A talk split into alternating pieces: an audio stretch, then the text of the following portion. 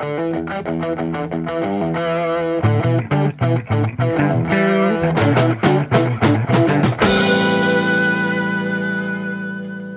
a todos. Les comento que con este episodio número 17 hemos llegado al final de la temporada 1 de Acción Financiera. Esto no significa que sea el fin de este podcast. Eh, he disfrutado mucho haciéndolo, así que en septiembre vamos a retomar con una nueva temporada que se va a enfocar en estrategias de inversión. En este último episodio de la primera temporada, quería aprovechar para completar un concepto que nos había quedado abierto en, el episodio número 7, que es el de cómo estructurar una escalera de bonos. En ese episodio número 7 hicimos una introducción al mercado de deuda y comentamos que podíamos invertir tanto en bonos soberanos como en bonos corporativos que a estos bonos corporativos en Argentina los llamamos obligaciones negociables. Así que es lo mismo, cuando hablo de obligaciones negociables o de bonos corporativos, bonos corporativos estoy hablando de la misma, del mismo instrumento. También explicamos cuáles son los factores que inciden en la tasa de interés y cómo esto impacta en el precio nominal del bono. Hablamos de la cartera clásica 60-40, también hicimos una distinción entre la inversión en ETFs de bonos versus la inversión en bonos individuales y finalmente planteamos cuáles eran los conceptos fundamentales que tenemos que analizar en un bono. Dijimos que de, de estos conceptos los más buscados por los inversores eran la TIR, porque me da el dato del rendimiento del bono si lo, eh, si lo compráramos en el momento actual y lo, y lo, mantuviéramos a finish. La duración modificada porque me da una, una, medida del riesgo. Es decir, si por ejemplo el bono que, que quiero comprar tuviera una duración modificada de 2,5, esto significaría que ante una subida del 1% de la tasa de interés, el bono bajaría un 2,5% de precio. Y lo mismo a, la inversa. Y la paridad también es otro de los conceptos que, que más se buscan y más se analizan, es porque me da la relación entre el precio del bono y su valor técnico actual. Con este dato sabemos si el bono cotiza a la par, bajo la par o sobre la par. Ahora bien, ¿Qué es una escalera de bonos? Una escalera de bonos es una, una, cartera de bonos que se compone de bonos con vencimientos escalonados. Esto significa que los bonos en la cartera vencen en diferentes momentos, lo que nos va a proporcionar una, una diversificación de la duración. Recordemos que la duración es una medida de cuánto tiempo tardará en amortizarse un bono. Cuanto mayor sea la duración de un bono, más sensible será a los cambios en la tasa de interés. Las escaleras de bonos pueden ser una buena opción para los inversores que buscan diversificar el riesgo de las tasas de interés. También para aquellos que quieran generar ingresos regulares y protegerse en ciertos casos de la inflación. Al elegir una escalera de bonos es importante considerar, como lo hacemos siempre, nuestro horizonte temporal de inversión, nuestra tolerancia al riesgo y los objetivos que tenemos de inversión. Y por último, recordemos que como ya he explicado algunas estadísticas en podcasts anteriores, en el largo plazo nada le gana a las acciones. Los bonos van a ser una porción de nuestra estrategia conservadora de nuestra cartera.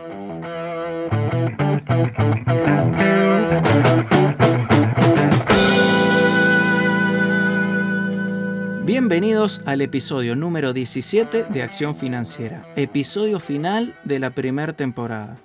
Hoy vamos a cerrar este ciclo con un enfoque conservador, dedicado a los que prefieren tener ingresos regulares y previsibles. Les voy a contar cómo estructurar una cartera de bonos. No se olviden, por favor, de calificar este podcast y compartirlos con sus amigos, familiares y colegas. No cuesta nada y con esta simple acción podrían estar ayudando a otras personas a que aprendan a invertir. Ahora sí, pasemos a la acción.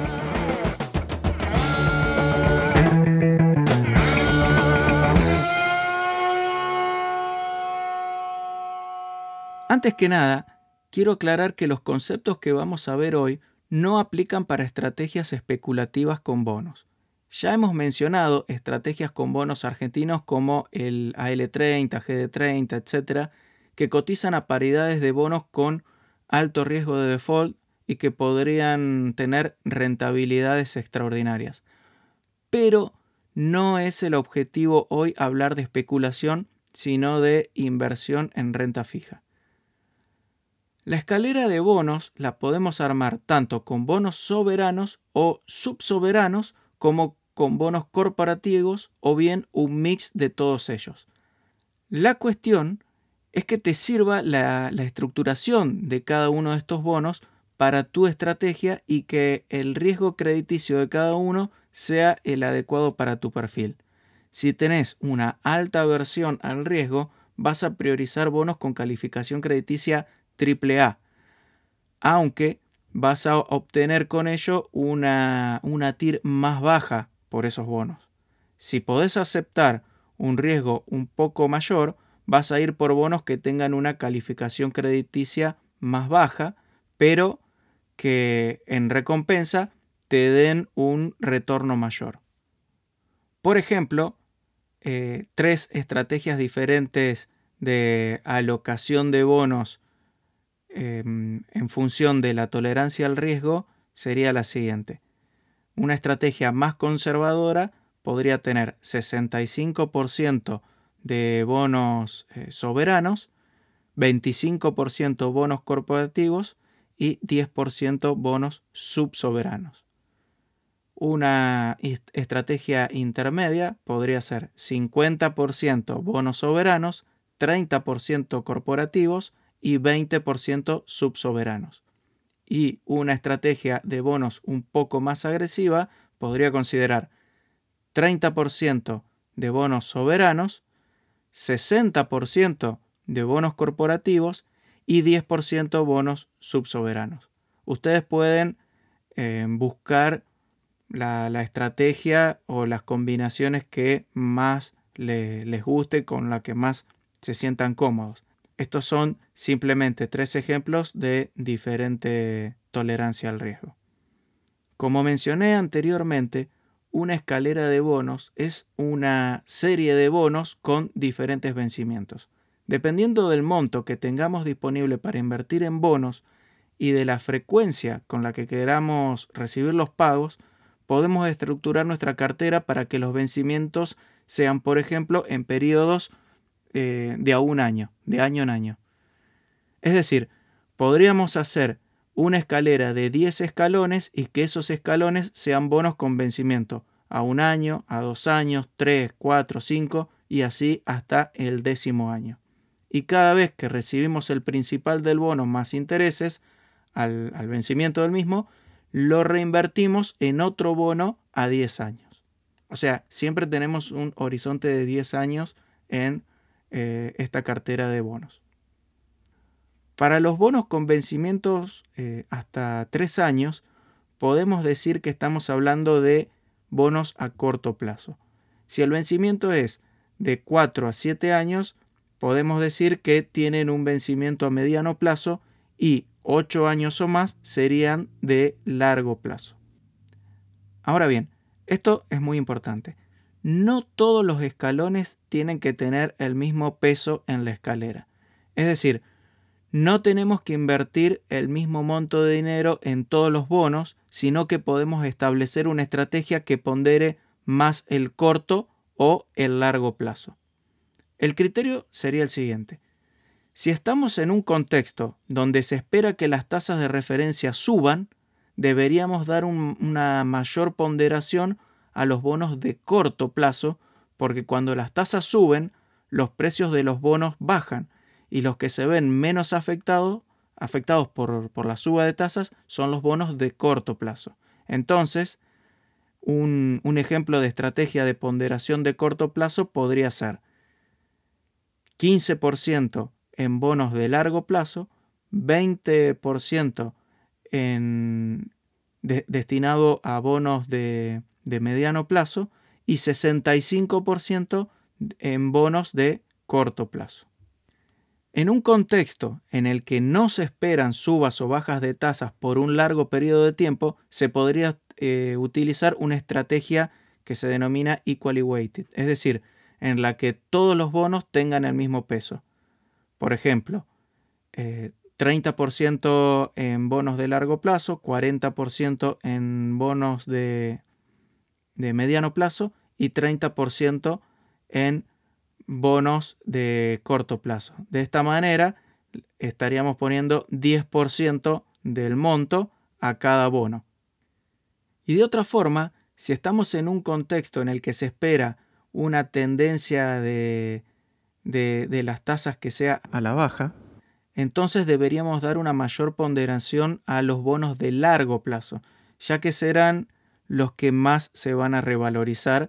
Por ejemplo, una estrategia podría ser destinar 65% a bonos de largo plazo, 20% a bonos de plazo intermedio y 15% a bonos de corto plazo. Otra alternativa para generar ingresos mensuales, si eso es lo que te interesa, y que quizás sea incluso más fácil de estructurar, es una escalera de obligaciones negociables que seleccionándolas de tal manera eh, podemos hacer que todos los meses se reciba el pago de intereses de alguna eh, de estas ONs. Ya que este tipo de, mm, de instrumentos suelen pagar intereses en forma trimestral o semestral y se pueden elegir diferentes ONs que se solapen en el pago de los intereses en el tiempo. Lo que hay que cuidar en este caso es que la, la ON que se esté seleccionando tenga una TIR y una calificación crediticia que cuadre con nuestro perfil de riesgo. Y bien, eso es todo por hoy. Hemos llegado al final del episodio y también al final de esta primera temporada. Espero sinceramente que les haya resultado de mucha utilidad y que continúen acompañándome en breve. Nos encontramos en la próxima temporada. Chao.